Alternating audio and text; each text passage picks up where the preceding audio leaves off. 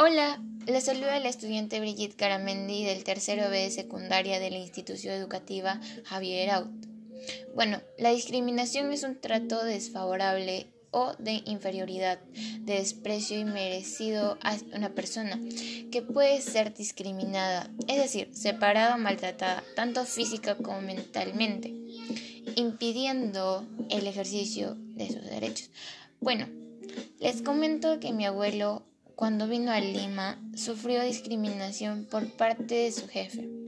En aquel tiempo mi abuelo pensaba que era normal que le hablen así, a pesar de que le hagan sentir mal, ya que a él lo educaron de que hay que respetar siempre a los superiores y que las personas de la sierra no tienen derechos.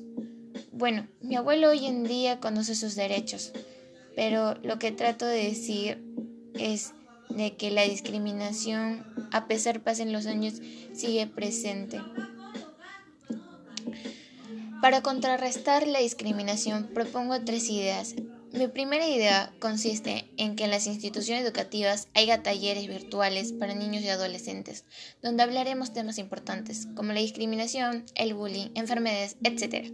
En sí estos talleres serán para mantener informados a todos los alumnos, desde los más pequeños hasta los más grandes, y así poder seguir educando en valores, promoviendo la tolerancia y evitando la discriminación. Mi segunda idea consiste en que creemos una página. La página se está creando con el motivo de que las personas cuenten lo que le está pasando y denunciar estas situaciones.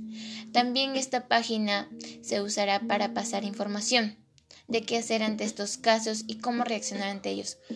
Bueno, la página lo crearemos mediante Webdown.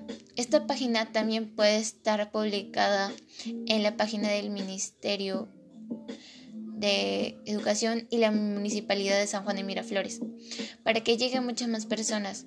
Bueno, y mi tercera idea consiste en hacer videos recreando discriminaciones que hayamos visto o vivido.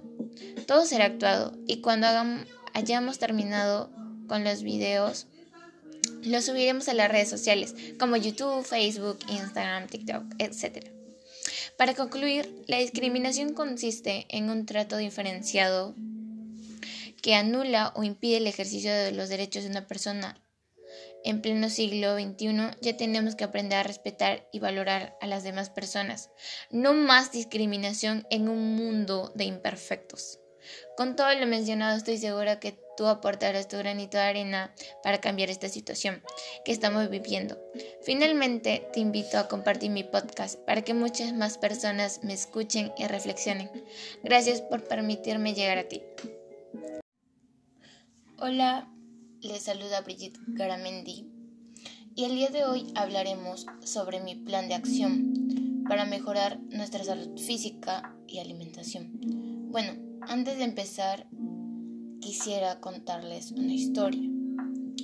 Mi tía en esta pandemia tuvo ansiedad, ya que se aburría estar en casa y así. Bueno, esta ansiedad le llevó a que su alimentación no sea la mejor, ya que comía comida chatarra y así subió de peso hasta el punto de que no le gustara su físico. Fue al doctor y le dijo que si seguía así podría terminar con enfermedades como la diabetes, obesidad, etc. Ella obviamente no quería tener esas enfermedades.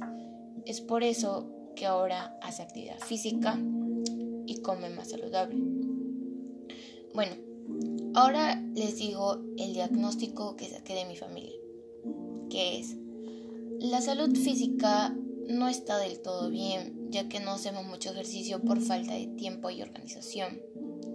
También me di cuenta de que cuando comemos comida chatarra no comemos mucha ensalada que digamos.